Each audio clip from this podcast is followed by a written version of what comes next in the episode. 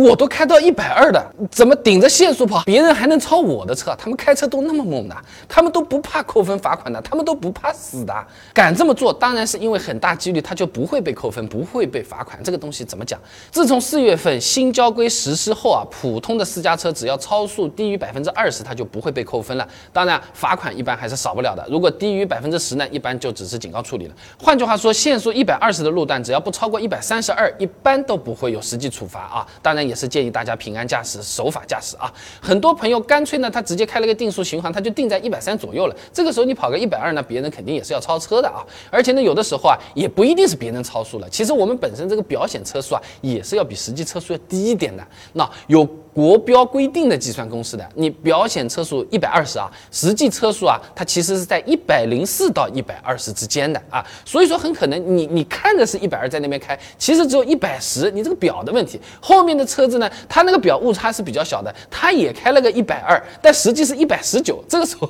哎，他就把你超上去了，你不要觉得动不动就是人家在超速，人家在违规，不一定的啊。还有些朋友呢，超车是因为不想扎堆，经常跑高速的朋友啊，可能会有印象的。开着开着会碰到前面一堆车子聚在一起叠牢了，哎，等我超过这一堆车子啊，前面又一马平川了，又一路通畅了，哎，而且这一堆车子的车速啊，它也不一定就是很慢，大家都开个一百十左右，也都是在的，哎，但车子一扎堆，车子之间啊，难免会出现什么互相干扰的情况，距离又比较近，安全空间就比较少，这种未造成完全拥堵的交通流啊，其实是最容易发生交通事故的。所以说，为了考虑安全啊，宁愿短时间稍微超一超，尽快的离开这个大部队。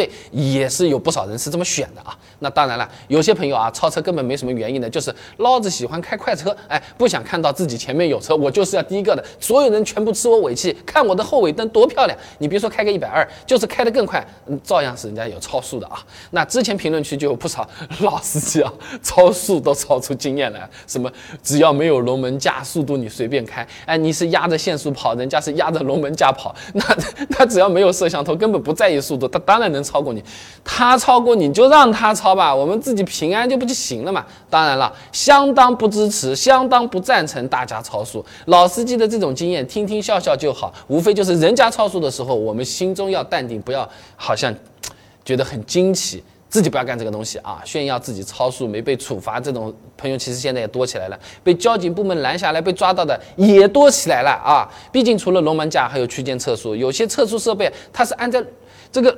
路的中间绿化带埋伏在那边的，只要中一次就是六分或者十二分了。甚至是你在那边超速，你开了个一百四十五，你超过了一台警车，刚好他在那天在执勤，他追上来就现场给你逮着，什么事都有可能的。不要有侥幸心理。而且再说了，高速什么地方，什么都能重来，人不能重来的。你 A 呀，你不需要后悔了啊，咱们就直接尘归尘，土归土了啊。那。高速能顶着限速跑的，其实都算是老司机了。但如果是新手第一次上高速，有哪些需要注意的？是不是边上一定要陪个人呢？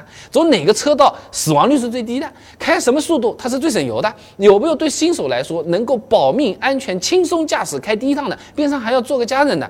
专门视频以前全部做过了。感兴趣的朋友点我头像进主页，搜索“高速”两个字，现成视频，现在看。